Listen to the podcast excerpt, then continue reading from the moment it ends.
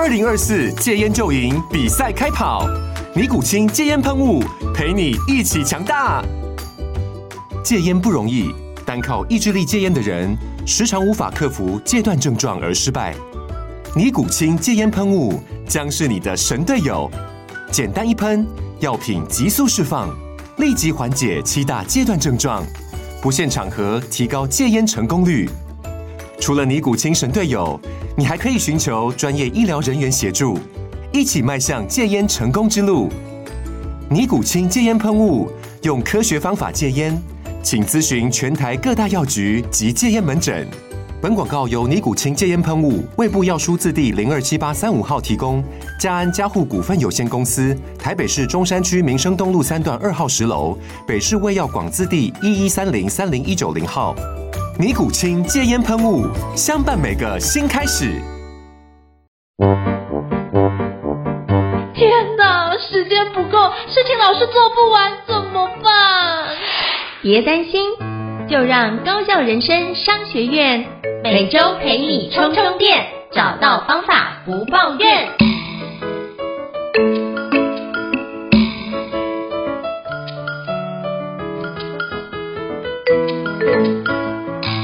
大家好，我是赵英成，欢迎大家来到高效人生商学院 Podcast 职人访谈的节目。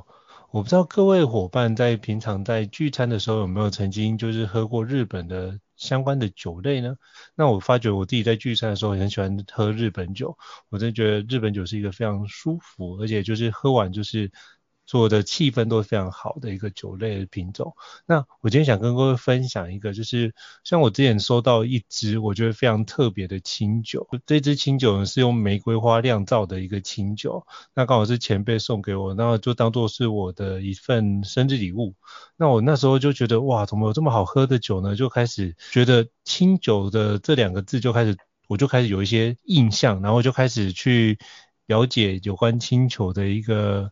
领域的一个内容，所以我后来包含就喝了不少，比如说獭祭，或者是喝相关的清酒。那我真的觉得，如果是在相关的日式料理配清酒，是一个非常好的一个方式。那当然就要看什么样的料理哦。那今天我想跟各位介绍是一个非常特别的一个老师哦，那就是哪一位老师呢？就是日本旅游畅销书的作者九雄老师哦。那九雄老师是一个清酒爱好者，可是我觉得他最近多了一个新的身份，也就是。清酒代理商的身份，所以我们今天想邀请九雄老师跟我们分享一下如何从清酒的爱好者到代理商之路。那我们欢迎九雄老师，Hello，九雄老师你好。Hello，应成你好，呃，各位听众朋友大家好，我是九雄。是非常荣幸能够就是邀请到九雄老师来高校人生商学院跟我们分享啊。那我自己包含之前去日本自助旅游的时候，也经常看九雄老师的一个部落格，所以今天能够访问到九霄老师是一种算是粉丝来见偶像的一种心情，来跟老师做交流。不要这么说，不要这么说哈。那都是平常很喜欢分享日本旅游啦，就是等于是把我的呃旅游做一个记录，然后也希望。嗯，每个人可以踏上属于自己的旅行，然后这是我写文章的初衷，这样子。那是不是可以邀请九霄老师跟我们听众简单自我介绍一下，让大家可以多认识您一些呢？好，没问题。我是一个呃，从国中开始自修日文，然后等于把前半的人生都献给了日文的一个人。然后呃，在大学的时候就念日文系，然后本来以为。同学都是哎日文精英这样，在里面我一定可以获得很多成长，没想到大家还是从 I will 开始上课，所以我就只好在外面哎不断的打工，然后呃去外面上补习班等等，然后那等于是说花了蛮长时间把我的日文专业就是建立起来。那我在大三大四就开始做教日语啊，还是做呃口译啊，甚至到大四还有做过同步口译这样子，就是。有蛮多的日本学习的日语学习的经验啊，然后那因为那个口译工作压力很大，所以呢一存到钱我就冲日本，然后所以就是就是利用日本旅游，一方面验证我的日文到底行不行，那另外一方面就是说我我多探索一个世界哦，那其实这对我非常受用。那后来就是因为台湾开始流行写部落格，所以我就开始把这些旅游的经历把它写出来。然后写到一个程度的时候呢，开始就是日本的单位就邀约我们，就是部落客，可以说，哎，就是去采访或什么的，就被招待旅游。然后去的时候才发现，哎，原来搞不好我都比他们还懂日本，哦，就是旅游的部分啦。然后我就觉得，哎，蛮有趣的。然后就就这样慢慢累积的经验。那所以其实对于日本的各种方向，我都略懂略懂。那因为我自己也算是一个，我从来没有上过班啊，所以就是我喜欢充实自己，然后做一些呃现在的语言，现在的那个单字说起来叫斜杠哈。不过以前我们都不知道，我们叫做以前都说自己是多角经营。所以我教日文，我我做口译。然后我也写书，然后我也去旅游，我也带团，然后我也做一些小买卖，然后对最新的一个 身份，就如同刚刚应成老师跟大家呃介绍的，我是一个清酒的代理商。那那如果真的要把全部的头衔全部讲完，可能我们这一集就要结束了。所以我 大概就是像这样子一个以以学日文哈，然后对日本超级有好感，然后呃进而就是去接受各种文化，然后。立志成为中日文化桥梁，然后的一个人，大概是这样。好，非常感谢，就是九雄老师跟我们做简单的分享。因为九雄老师的背景或者相关资历真的太过显赫，真的讲完可能真的一集就就没了这样子啊。那不过我今天我想要跟九雄老师请教一下，所以当初是怎么样，就是是因为旅游的关系才接触到清酒吗？还是你当初像日本有这么多种？酒的类型，比如说像日本威士忌也是非常有名的嘛，嗯嗯、是。那包含日本清酒也是。那你当初是怎么样会独钟热爱清酒这件事？是不是可以邀请跟我们分享一下？嗯嗯，应该这样讲哦。其实从小我就埋了伏笔哈，因为我不是叫九雄嘛。对。那九雄其实是我小时候的绰号，绰号是是九雄呢，是因为呃我本名是有石松两个字。那石松的台语呢、嗯、就是九雄。那而且尤其是以前呃小时候有一个。综艺节目叫做天天开心，对对对，天天开心，因为有一个艺人叫，哦、我是这个年代的，就，是叫石松哈，所以我的绰号叫九熊，所以我是埋了伏笔，用了酒这个字哈。然后那其实其实我并不是真正的一开始就独冲清酒的，其实我涉猎很很蛮宽的，就是日本的各种酒类我都有涉猎，嗯、就是包括您您刚刚讲的日威哦，或者是烧酎哦，或者是各种水果酒、美酒啊什么的。哦，那甚至是日本的红白酒，哦，都是略懂略懂。但是以前是把它当成是一个呃旅行中的一个 item，就是因为酒是一个很容易连接地方物产，然后跟旅游情绪的一个一个产品，所以以前是说去哪里旅游的时候就会找一些当地的酒，然后那才慢慢就是说会发现就是清酒的诶这个后面的技术是更深奥，然后所以我就开始诶比较有。呃，更多的兴趣去研究清酒。那二零一八年的时候，我有去考这个日本有一个 S S S S I 协会哦，他们的这个历酒师的证照。嗯，对对，我就考了这个证照。那因为其实台湾有在考，但是台湾考的叫做国际历酒师，是用中文上课、中文考试的。然后，就身为一个日文学那么久的人哈、哦，这个诶小说都看原文。然后电动一定要打日文字幕的人哈，没有办法接受就是中文版，所以我就想说我要去东京考试，所以我就去考了，就是在日本考试，然后用日文上课，用日文考试的这个唎酒师的执照。那那时候才就是去真的非常的深入的去了解啊。那呃，因为他们认为哈，日本人认为清酒是日本的国酒。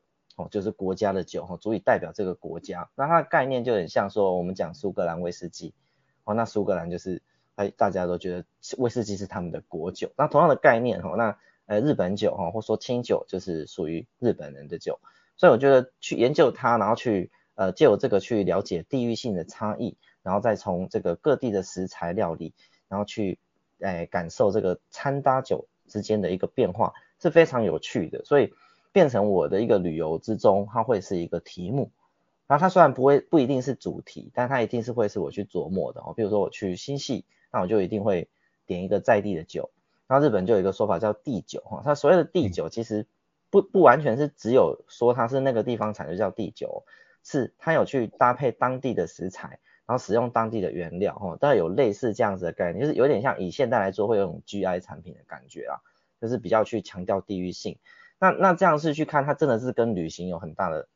那那个连接嘛？所以我在后期的话，就是哎慢慢觉得清酒是真的蛮值得，就是所有喜欢日本旅游的人去慢慢琢磨哈，慢慢去学习，然后也慢慢去因为这样去理解为什么我们去不同地方要吃不同的食物，不然居酒屋全国连锁都一样啊，这个什么鸟贵族的哪里都有分店啊，那吃那个不就没差吗？为什么一定要就是诶、所谓的当地特色了。可是因为日本就是因为观光，其实他们资源很丰富又很发达，那观光的建设又太多了，变成说如果你没有从实物的角角度去琢磨的话，其实你很不容易去玩到真的完全不一样的感觉哦。那譬如说新系跟东北到底哪里不一样？就是如果你没有从实物角度去看的话，其实我会发现他们玩起来是会有点相相近的。所以如果我们从这些比较人文的、比较软体面的东西去呃探索日本的话，你就会觉得，哎，各地真的玩起来很特别，你就会有那个非常印象深刻的回忆。那我觉得清酒就是一个很好的媒介啊。嗯，是。所以你刚刚讲到新系，我就记得我之前有朋友送过一一杯呃一罐清酒，算一瓶清酒，就是那个阿布酒造的酒。哦，阿布，嗯，对对对，我觉得我那个喝起来是非常的令人印象深刻。嗯，阿布是现在算新系非常后起之秀啦，然后就是我今年去的几个酒展，阿布都是大排长龙的。然后他他其实走的比较轻盈的酒体，然后比较奔奔放的香气哦，那个香气其实是非常迷人，就是很适合现在的国际市场的酒这样子。原来是这样，哇，果然九雄老师对于这有非常精细的研究。那是不是可以邀请九雄老师跟我们分享一下，就是跟我们介绍一下清酒的种类？因为我相信很多的听众可能。平常没有在喝清酒，或是可能我们平常买在台湾买的可能就比较多的知名代就是獭祭，或者是你在一般比如说比较高级的日式料理店可能会有十四代，那可能都会出现这几种类型酒。那可是其实清酒非常非常多种，是不是可以邀请就是九强跟我们简单介绍一下清酒的分类，让大家可以多认识一下清酒呢？好的，没有问题哈。那其实我们我们讲的分类的概念有很多种分类的方法啦。那我们在像我们在 SSI 学那个协会里面会教我们怎么样把口味去做分类，但那其实它比较深奥一点点哈。那我今天讲稍微比较浅的，那就是说我们会用名称去做一个分类。好，那比如基本上的话，我们一般在台湾你可以喝得到的酒呢，基本上都是所谓的特定名称酒。那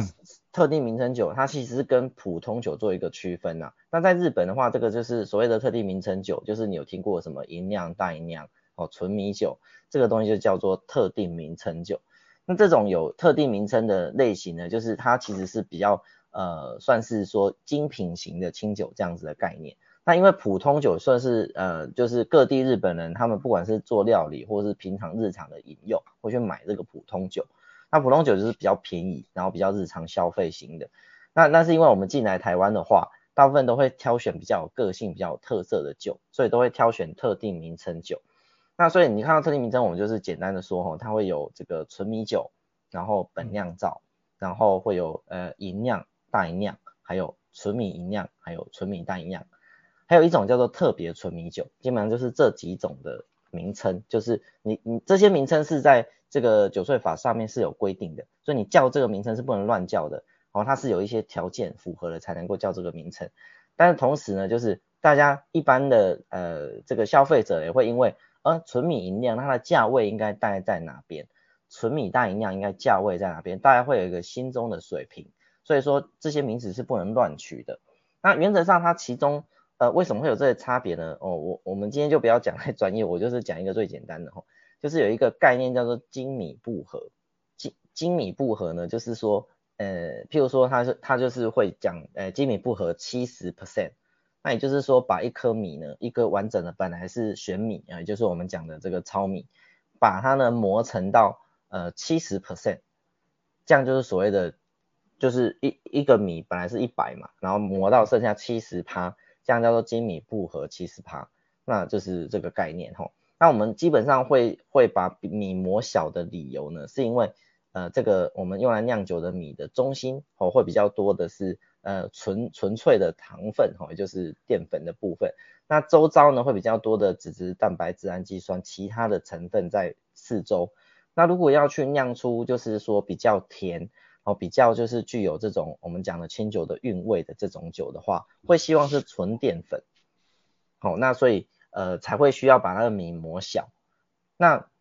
像像刚刚这个应成有说有有在喝这个有喝过獭祭嘛？那獭祭不是会有？二割三分，什么三割九分这个概念嘛？那其实这个就是完全是日文，呃，割就是在中文里面，哎，日文里面的割就是十十 percent 的意思，一成的意思。所以二割三分就是磨到剩下二十三 percent，那三割九分就是磨到三十九 percent 哦。那所以这种这种酒就是非常的奢侈的意思，哦，等于说你把很好的原料，那不只是诶又已经选用很贵的米，因为酒米通常比一般的食用米哈，我们所谓的饭米会来的贵，那还把它磨那么小，所以就是非常奢侈的一件事情。哦，那所以其实他们就是怎么样利用很好的原料，那这然后要把它磨到那么小，又不要让它碎掉，用这个状态下去酿酒，所以其实是非常讲究技术的。那不管是二割三分或三十九分，就是基本上它这个它是按这个趴数去决定刚讲的那个名称的。哦，譬如说五十 percent 以下的就可以叫做大吟酿。哦，那如果它没有任何其他添加，就是叫纯米大吟酿。所以那个概念是是跟它的精米步合是有关联的。那简单的说，就是反正磨越小的这个这个趴数精米步合就会越低，然后它基本上它的这个。这个特定名称酒呢，就会多一个大这个字，或大吟酿或者纯米大吟酿。那这是大概它最基本的概念呐。那也就是说，如果你想挑一个酒送人的话，一定是哎价钱越高，然后规格越高，感觉是越越无斑嘛，对不对？所以就是尽量可以挑选那个精米步合比较低的，就会哦懂的人就知道说这一定是比较奢侈的酒。我讲的是送礼的部分哦，因为送礼一定是重视这个部分的。那可是，在自己喝的话，就就不完全是这样，因为这个青菜萝卜各有所好啦，并不一定说磨越小的，哦，这个这个这个越干净的酒就是大家越喜欢，这倒是不一定。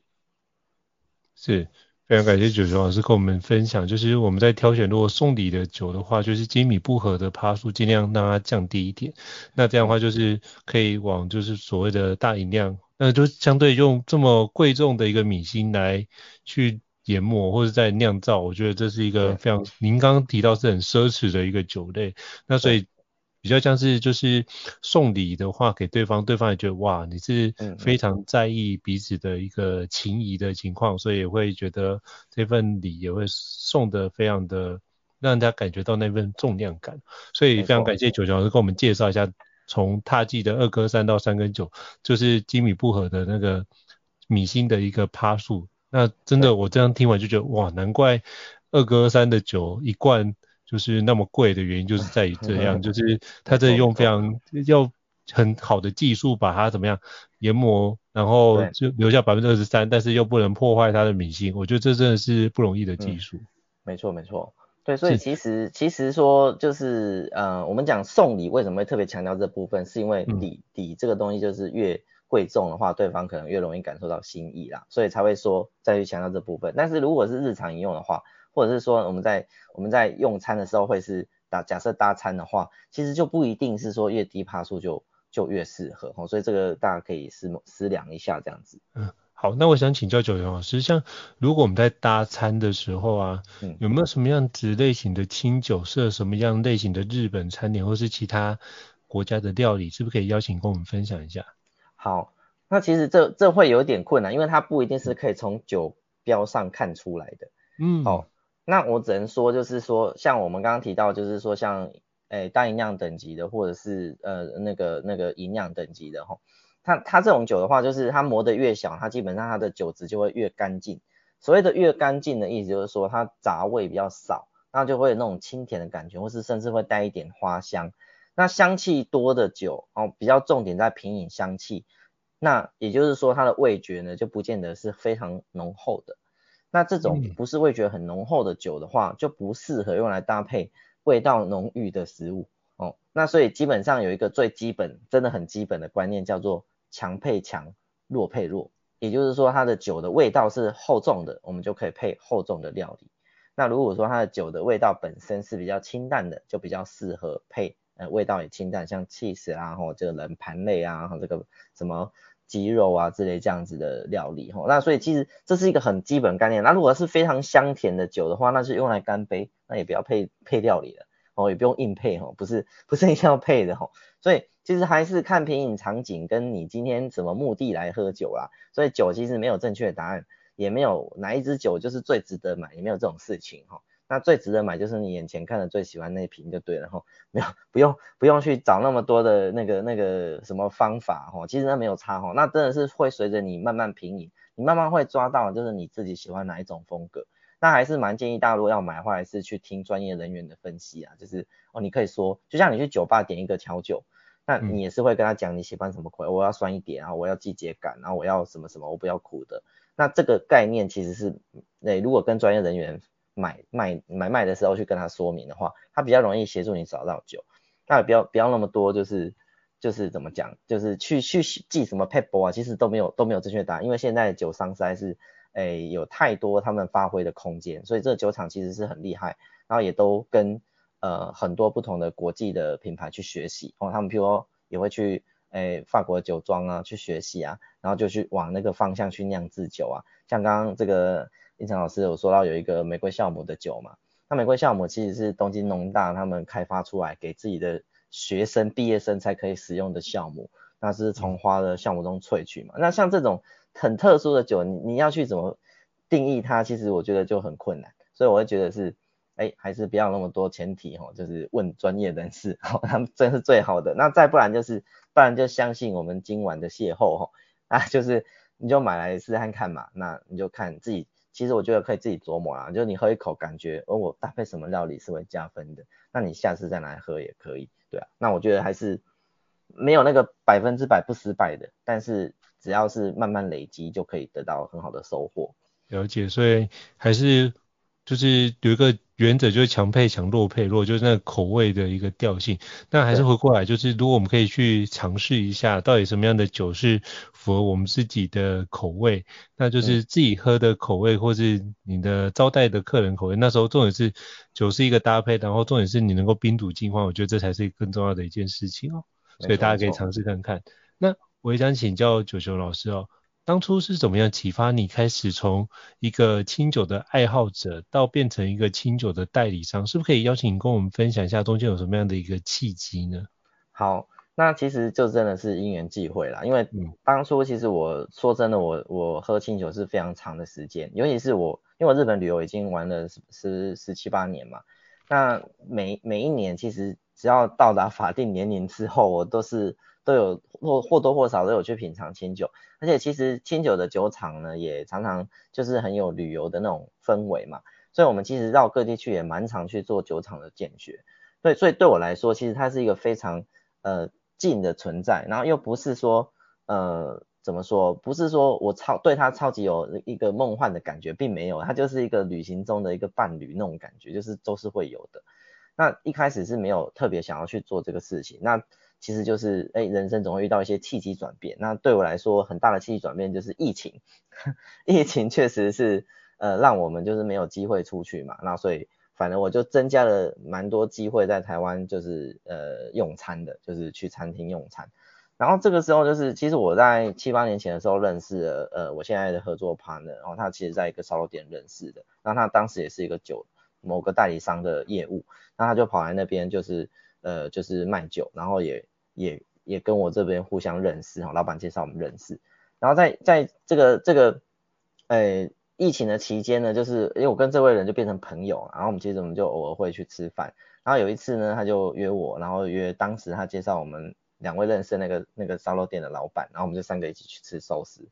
然后。哎，就就在那个期间，就是大家讲一些话，然后我其实就觉得说，哎，其实我觉得他的观念很不错，我鼓励他可以自己创业，然后我觉得，哎，你的想法很好，嗯，那你应该不用屈居于人家之下这样子，那我就有点推荐他可以去创业这样，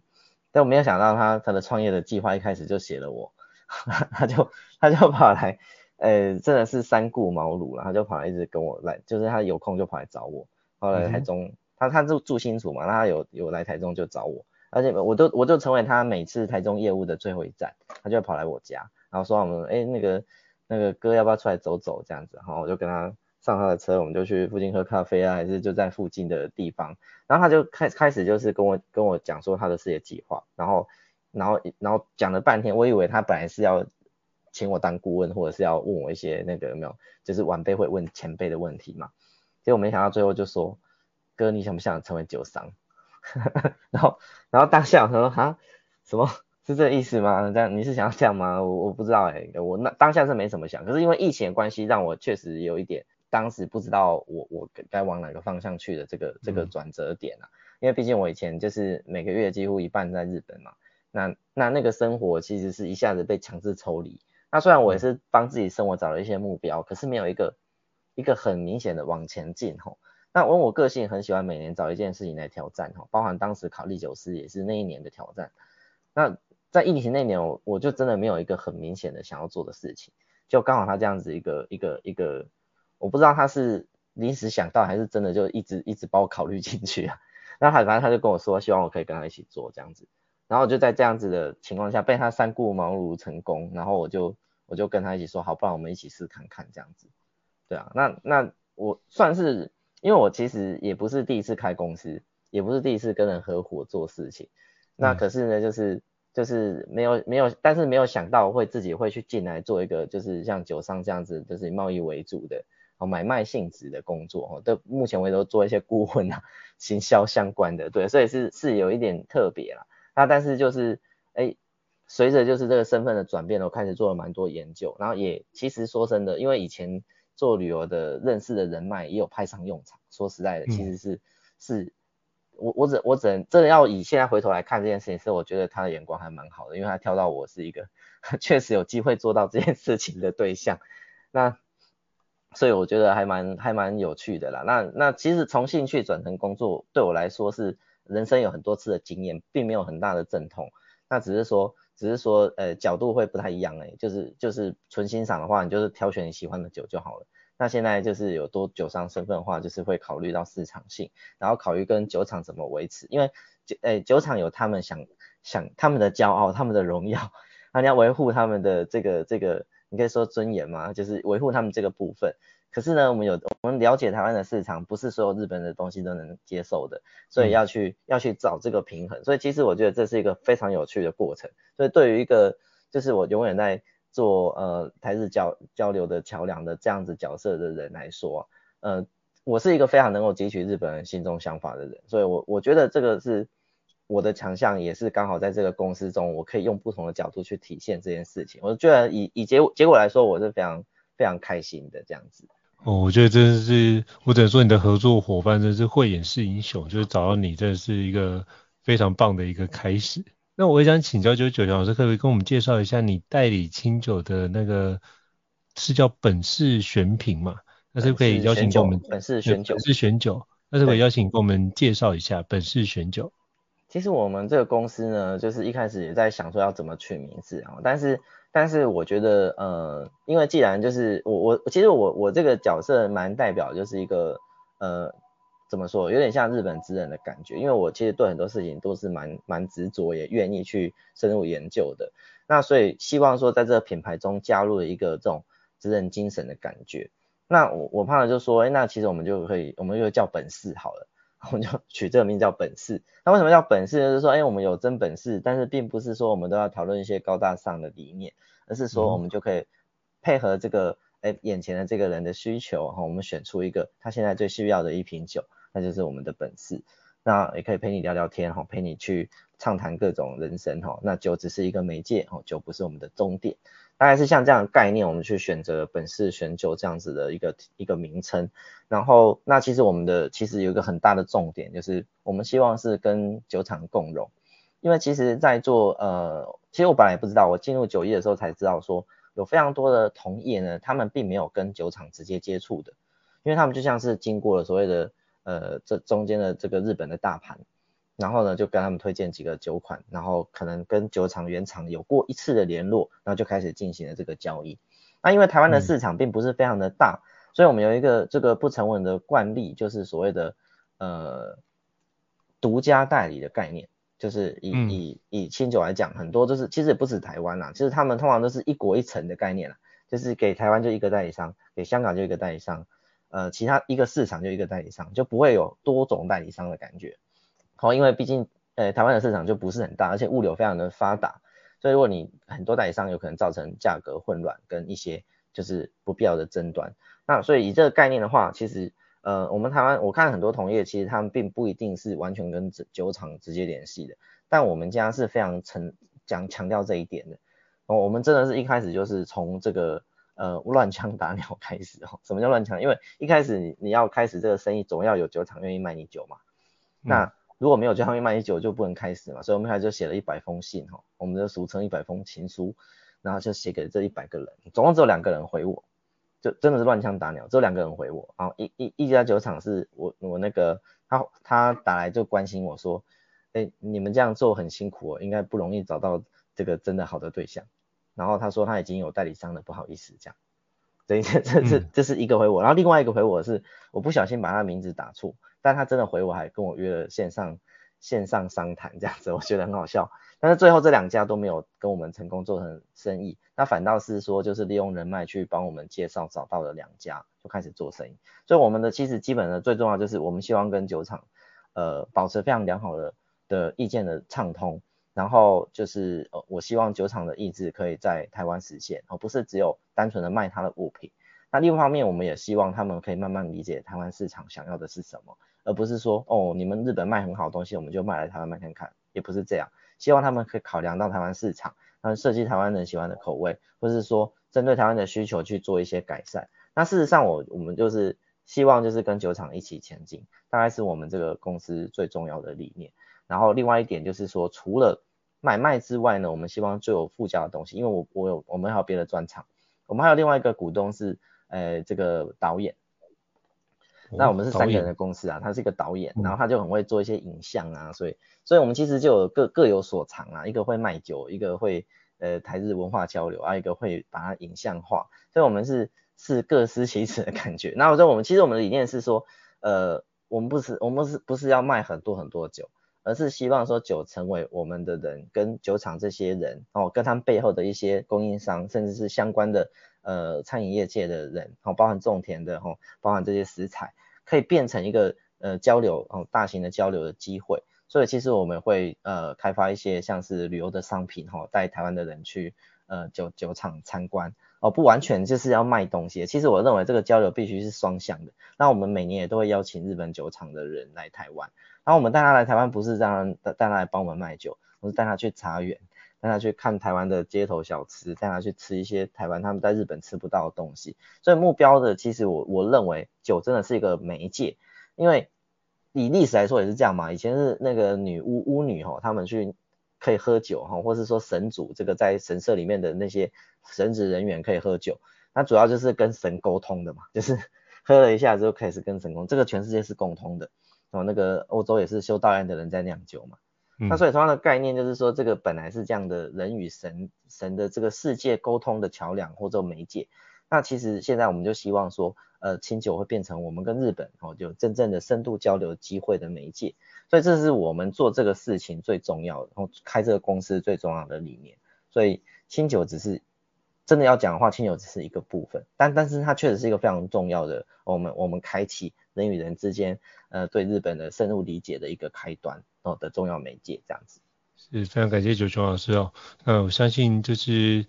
本次选酒一定会成为就是台日交流一个非常重要的一个媒介或是平台之一哦。那我也想请教九琼老师，就是其实清酒市场的竞争，就我知道的品牌就非常多个，其实竞争是很激烈的。那是可以邀请跟我们分享一下，我们怎么样去让消费者能够去有效的去区分？我们嗯，您这边代理的品牌，比如说本市选酒的相关代理品牌，然后可以用相关区隔化来吸引更多的客户，是不是可以邀请跟我们聊一下这一段？对，其实我觉得我们一开始做的策略就跟别人不太一样，别人他们就是会进那个，嗯、因为日本有一个呃清酒的媒体叫 Sake Times，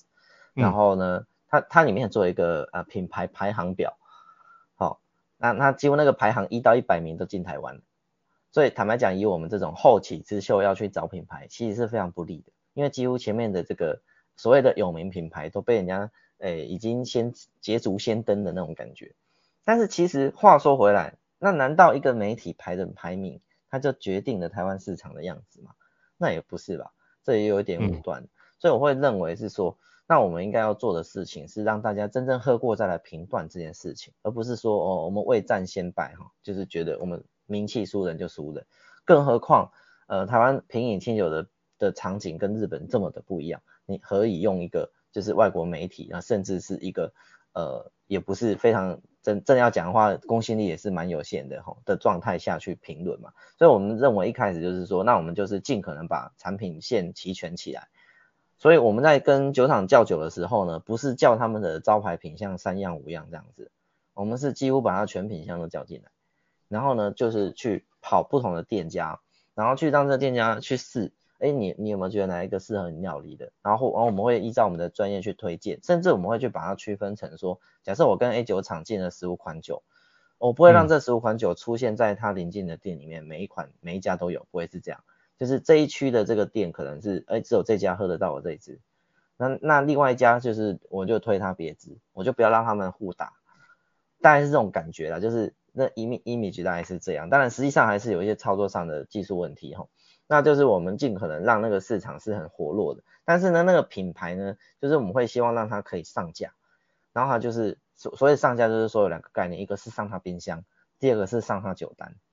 哦，那上它冰箱的话就是。因为客人其实很多去这个餐饮店都会去看冰箱，有什么新酒，哎，没看过这个，来查一下，他可能就会认识一个品牌。第二个是上酒单，上酒单的目的是因为，因为有太多的餐饮店，它是，诶，清酒是有点这个看缘分进的，他不会一直进同一家，他就会一直不断的换新的。可是其实对店家也辛苦，因为店家要教育每一个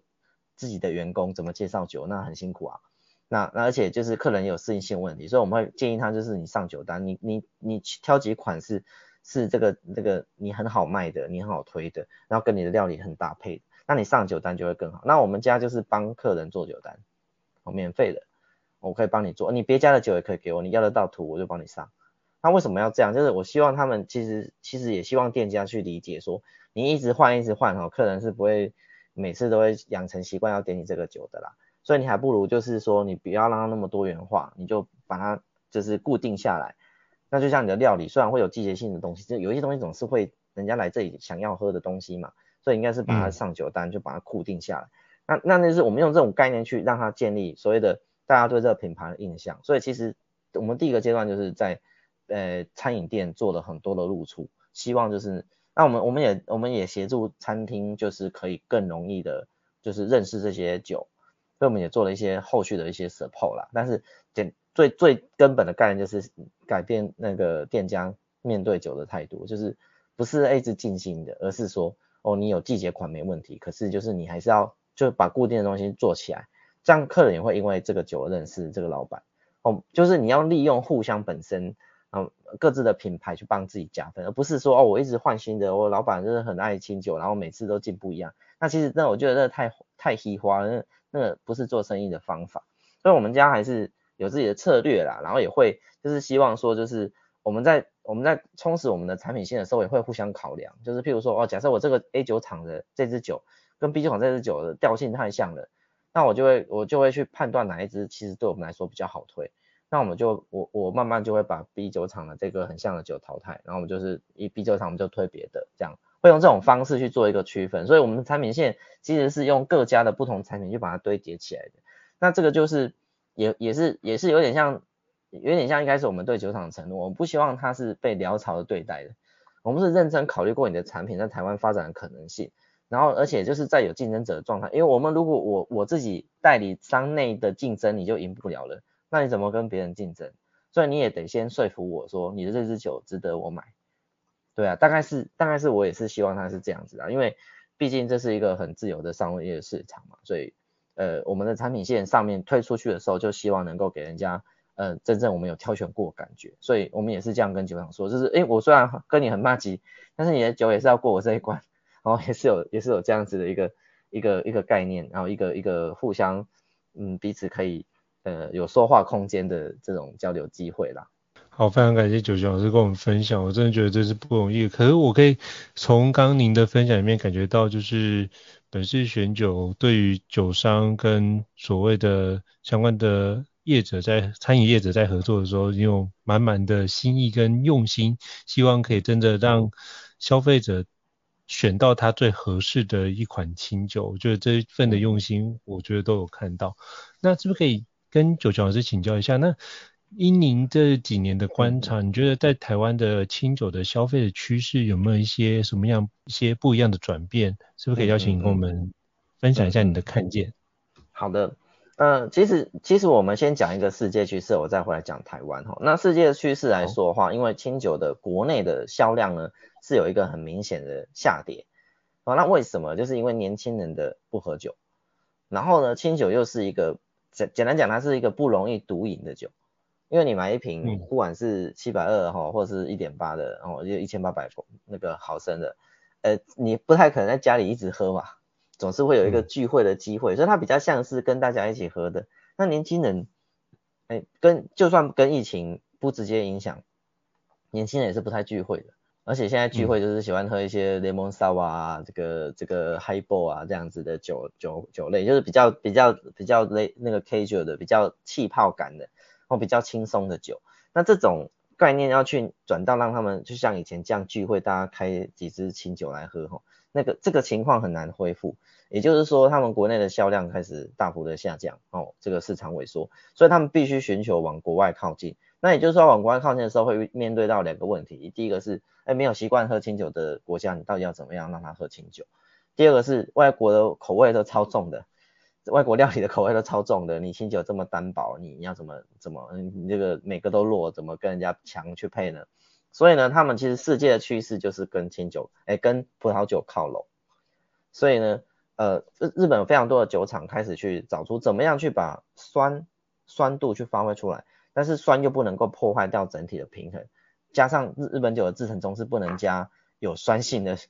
不能真的加真的酸的东西进去啊，不能加什么果酸、醋酸进去嘛。所以我们怎么利用酵母的发酵去把这个酸做出来，然后去让这个产品呢它的厚度增加，哦，让这个这个呃搭配料理的时候它的幅度可以变宽。所以其实这个往往清那个什么红白酒般的感觉哦，像白酒般的酸，这种就是最近。哎，日本清酒的所谓的比较，我们讲的比较摩登的做法哦，摩登的做法，这样子的呃这个制作方向，所以其实是非常明显的，大家都在做这件事情。再来就是个性化，就是尽量要往呃，刚不是讲说银酿酒啊，它就像是呃我们讲大银酿这种酒，就是很像优等生，就是没有把它磨到最小了嘛，就是取最纯净的部分，没有任何杂味。那所以也就是说，每家做起来都不会差太多。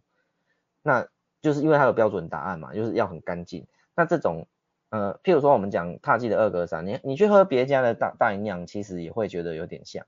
只是说可能没有獭祭的表现的那么那么清透感。那但是那这个很像的酒呢，在世界就不见得是唯一正确答案，因为我的呃品饮要要搭配的食物的宽度变得那么宽的，所以以这个概念就是会开始去找各种有个性的酒。然后会会去，譬如说我这个只有磨十趴，吼，变成精米步合酒十趴，然后用一个古代米，吼，红色的米来做，做成非常特别的东西，这个都有，所以有非常多不同的技法。然后加上就是因为有国外市场的参入，变成说，哎，我不一定要屈就于，就是我原本其实日本的地酒啊，都是几乎只销当地的，好像我有一个品牌，它是爱知县的第九，哦，它的八十趴都是在爱知县消费掉的。那只有两成是包含国外，像我们是国外嘛，我我是它第九排名的代理，那个那个销货商，我我我算卖蛮多的，但但是等于就是说他离开离开那个县的话，他就几乎都卖不动了，会变成这个情况。那也就是说，它它会变成那个地方的人的口味，那个地方想喝什么，他就只能做那些，他很难挑战，就是很不一样。那那因为现在多了世界的市场规模，所以让他们可以往。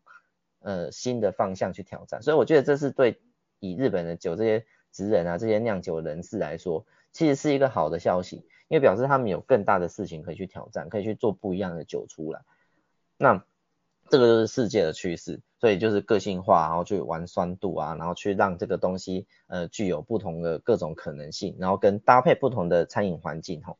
那至于台湾的方向，其实台湾的。以真的来讲吼，台湾认真的喝清酒可能也不过十年左右的时间，呃，那尤其是在最近这三四年哦，成长非常迅速。那成长迅速的理由跟疫情有很大关系，因为大家不能出国嘛，钱都留在手边，嗯、不知道要花去哪里，嘿，只好上餐厅吃吃喝喝。那这个时候就是增加了很多喝喝清酒的机会。那很多的是本来是喝红红白酒的，本来喝葡萄酒的人，他把它转向来喝这个清酒。因为其实它它转向是会比较近啊，因为都是一样是酿造酒，然后呢趴数又不是差很多，所以他们很多就是诶有也有一点赶流行的感觉，从本来喝红白酒转过来喝清酒，哎发现清酒还蛮好玩的，就开始很多人来上课啊，很开始真真正正的去学习等等的。那可是如果真要讲的话，哈，台湾的清酒会变成很两极化，就是这些从十年前开始慢慢接触的人，现在已经有点哎喝精了，喝懂了。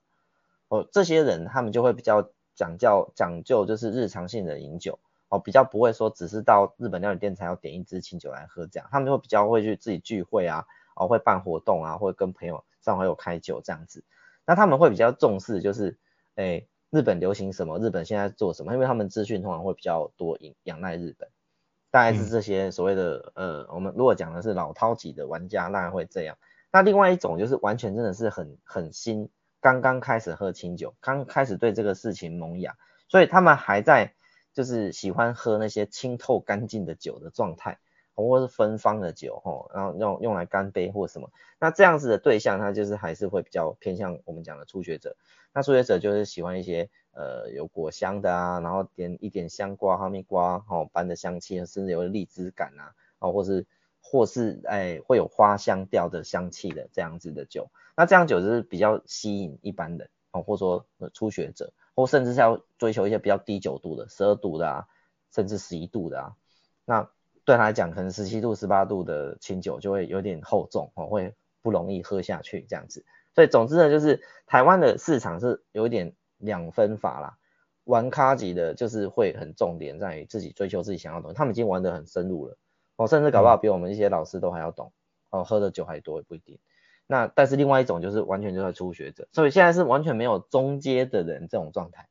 所以对于我们酒商来说，其实讲真的话，要要卖他们现在的这个状态是很好很容易的，但是呢，要去思考说，那怎么把它培养成中阶玩家？要怎么让他对于清酒的兴趣不是只是这瓶酒就结束？怎么去让他愿意探索哦不一样的自己的喜好？其实这是困难的，这需要大家的帮忙啊！不是说只有我们一家酒厂酒商在在做，只是我大家都愿意去推广真正的酒的多样性啊！哦，不要说哎他他爱喝什么，只买那个给他喝哦，不能这样哦，一定要让他多试不同的，让他去开发哦不同的呃这个场品饮场景要去。喝不同的酒这个观念，不然的话，他就是永远就是你就只好卖潮牌这样子啊，他想要买什么你就带那个回来卖他。那我觉得这样市场是不成熟了，还是要慢慢让市场觉得，诶可以接受，就是，呃，日本现在越来越多元嘛，那我们要让我们的客户是我们的消费者可以接受越来越多元的不同的清酒，这样这个市场才有办法慢慢做大哈。当等他就是，诶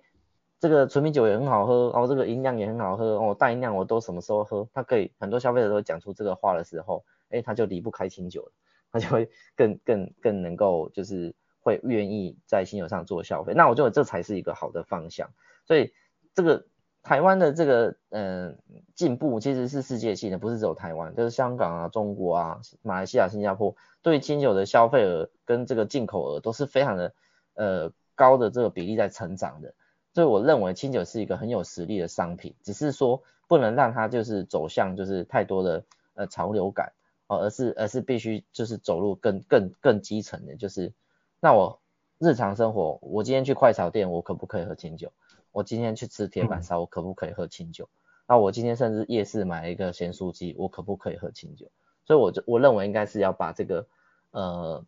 建立起来，然后这种习惯建立起来，它才有可能真正把这个市场做到呃比较所谓的普及化这件事情。好，非常感谢九九老师跟我们做这么精辟的一个分享。因为我怎么会请教这个问题？因为我去年就在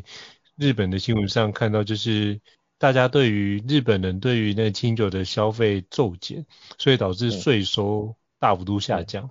所以就是日本政府开始鼓励年轻人多多的去喝清酒，甚至开发出很多新型的创意。所以我想说跟你请教一下这相关的一个议题哦。好，那最后我也想跟就是九雄老师请教一下，就是您现在从一个就是清酒的爱好者变成一个清酒的代理商，那如果你听众真的有考虑正在比如说加入代理清酒，或是开始做相关的一个。清酒的经销的话，你会有什么样的一个建议，或者什么样的经验可以跟他分享吗？嗯，好，呃，这个我其实我真的很想做这件事情。说真的，就是、嗯、就是我本来就有考虑，就是说在呃可能在明年度哦，把我们这些呃从零开始的这个创酒商的这个经验哦，做成一个课程，然后呢让有兴趣的人就来加入这个行业。哦，那那那很多人都说啊，很奇怪，你干嘛自己创造敌人呢？但但我不觉得是敌人，因为如果没有跟你理念一样的人一起帮你推广的话，那大家你看我刚讲那个境界不是很容易诶。你看我今天去吃盐酥鸡要配清酒，这个观念要要建立起来，要多少人这样做，都得先有一些人带头嘛。所以我希望就是觉得这样子想法很酷的人跟我们一起把这个风气带起来，他才有可能真正的让它普及嘛。虽然虽然说，如果真的让它普及，我们可能下一个面对的敌手可能是好事多了哈。但是，但是我认为就是现阶段是我希望更多的人进入这个市场。那为什么要进入这个市场？其实虽然说哈，我刚刚讲到 Sake Times 上面哈，这个一到一百名的排名的清酒的可能都已经进台湾了。可是日本还有，哎，有一千个一千超过一千家的酒厂，哦，还没有人代理啊。那也就是说，从里面难道没有璞玉吗？那里面难道没有值得大家去试的清酒吗？一定还是非常多嘛。那加上国人现在这么爱去日本，啊，那你们就是这些去人里面总是会有认识日本朋友啊，跟那酒厂有某种程度的关联啊。哎，那如果是这样的话，说不定可以作为一个，哎，我们就带一两个品牌没关系啊。如果你不是，哎，完全要靠这个吃穿的话，你就当成是一个副业经营，我觉得也没什么问题。好，那只是说，哎，其实我认为他的那个什么。营业额哎，不是啊，那个资本额也不是非常高就可以资就可以经营的，所以我认为其实是可以这样做的哈。只是刚刚提到就是说，那要那有什么地点是要那这个什么地方是要我们去注意的哈。首先第一点就是，哎，最好是直接跟酒厂的人联系，因为透过中间人总是那个呃观念没办法完全的传递。然后因为日本其实他们的那个互相信任关系的建立是比较困难。所以最好是你可以跟酒厂直接建立信任关系。那、啊、如果真的不行的话，你也可以就是说有一个中间人，但这个中间人最好是跟你很亲近的人，而不是完全是做一个这种中介生意的对象。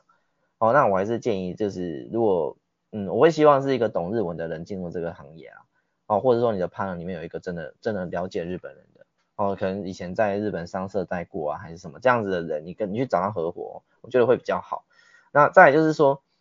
因为如果你透过就是诶完全商社或者说中间那种贸贸易商去介绍产品给你的话，其实你就很难做到像我现在在做的这种感觉，就是我可以跟酒厂真的非常麻吉的对话，然后我可以嫌他东西不好，我可以怎样怎样，我可以教他怎，这个关系是你要到这样没有那么容易啊，对啊，那这个就是因为日本人他们还是有一个他们自己的交友逻辑哈。那你能能够理解他，还是能够让他觉得你是一个真的可以帮助他的对象？这件事情，我我我虽然说不容易，但是对我来说其实是很容易的，因为我就是常在做这件事嘛。可是如果是一个完全你不懂日本的人，你要达到这个境境界就是比较难。对，像像我的酒商酒厂，哎，我的原厂跟我说什么？像哎上个月有这个这个酒展，然后来台中，哦，这个我的我的这个原厂的人就酿酒师吼来来台湾。然后那，我们就一起吃饭嘛，然后我就我就简单吃，因为我们要去赶快去展场，我们在展场附近简单吃饭，就吃一个水饺。然后他就跟我吃一吃饭，就忽然跟我讲说，哈，哎，我真的很感谢你，可以在对的时机哦，然后哎，让我们可以开始这个交易。我说，哎，怎么忽然感性了起来？他说，他说我从来没有遇过，就是呃，可以这么畅通的把我们的想法告诉对方的这样子的代理商。他说他们。呃，跟我们合作之后呢，因为觉得国际市场真的有可能，所以他们后来开辟了加拿大、澳洲跟韩国的生意的机会。然后对方就是，哎，可能一个月才回他一次信，然后而且那个内容都是很难理解的，就是彼此的想法。所以，所以像跟我是直接用日文沟通，而且我我每个礼拜都会赖电话筒打给他们，跟他们稍微聊一下现在的状况。他说他觉得这样会会很有安心感，所以也变成说。呃，一开始他跟我们都跟我们约定说，哎，我钱要到到他的户头，他的东西才会放货嘛，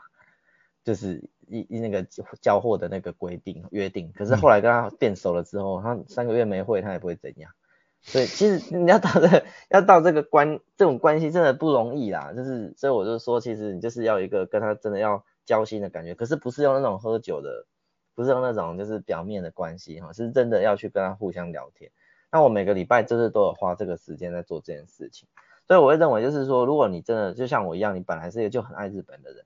那你你如果觉得哎清酒你也刚好很喜欢，那你想要进入这个市场的话，我会建议建议就是说，你用交朋友的态度去做就好了，不用把它那么看成像在做生意。其实很多事情都口头约定啊，对啊，我我们像我们现在合作五个酒厂，只有一家跟我签约，真正的有写打合约的，还是我建议的，我五家都有建议哦，说你要不要跟我打合约，然后然后四家说不用，那一家说好，这样，也是形式上的，对啊，所以我就觉得其实还蛮蛮有趣的啦，就是就是日本人虽然不是那么容易亲近，可是亲近了以后，他就是真的把他当把你当自己人嘛，那其实我我觉得某种程度就是我也会。这个背负着他们对我们的期望，然后呢，再去思考说怎么帮助他在台湾是被认同、被接受的。那他并没有付我这个品牌代理费用啊，对不对？我只是给他买货嘛。可是我觉得这个互相关系让他就是会总有有点就是感动他的感觉啦。对啊，我觉得这如果你真的要做这个事情的话，你一定要能够跟酒厂直接对到才可以。那在第二点就是不要完全用喜好来进货，还是让。还是让市场决定比较好，就是产品这个东西哈，其实也蛮玄的啦。你你说你再怎么懂市场哈，都没有让消费者喝到，真的是很难说。所以多给自己一些时间，给产品一些时间，哦，花一点两年都没有关系哦，让它就是可以可以让大家去品尝之后，自然而然你就会知道哪一些是你要的，对啊，那其实这还蛮好玩的。然后然然后其实日本人对我们的期待，通常也都是半年一年有一个量就好了，他也没有要求。所以，所以我认为这个关系是你真的想要建立，就是希望是以十年为一个周期的感觉来建立的。所以我觉得他他会等你，他会愿意就是呃把好的东西交给你，但是你要给他就是中间的信心的回馈。那这样的话，我们就可以建立好的关系。你你你你像你听到现在有没有觉得我们好像根本不是在做生意，好像在谈恋爱？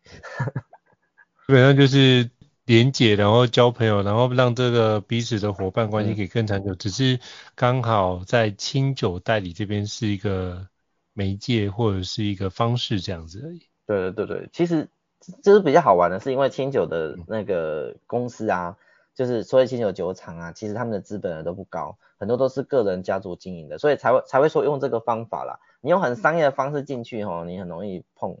呃，这个这个碰钉子啊。所以我是。如果说真的你想做这件事情的话，哈，那第一个是我觉得不是方法的问题，是适合不适合的问题。你如果就是听我听我刚刚讲，觉得好麻烦哦，啊，觉得哎怎么要做个生意干嘛那么麻烦？不是有钱赚就好吗？那你超级不适合的，千万不要进来。但是如果你听完我这样讲完哦，你觉得好棒哦，我是想要交朋友哦，我希望可以帮助他，那你是这个想法的话，那你就超级适合，对啊，我我我的想法是这样。所以我觉得重点是能够先利他，然后利他到最后还是会利己的状态。我觉得这用这个角度想，而不是单纯只是一个生意。那如果你只是把它变成生意的话，那其实台湾有这么多的清酒的进口商，其实也不、嗯、也不缺你一个。可如果你能够透过清酒的代理或者清酒的交易，然后让台日的相关的一个关系彼此更加理解，那我觉得这件事情它有它的一个。非常重要的意义在了，没错，所以非常感谢九九老师跟我们做这么精彩的一个分享。那如果各位听众觉得高校人生商学院不错的话，也欢迎在 Apple Podcast 平台上面给五星按赞，您的支持对我们来说是一个很大的一个肯定。那如果想要听相关的一个主题，欢迎就 email 或讯息让我们知道，我们会陆续安排像九九老师这样的一个专家来跟各位伙伴做分享。再次感谢九九老师，谢谢。那我们下次见，好，拜拜。谢谢，拜拜。高校人生商学院。掌握人生选择权。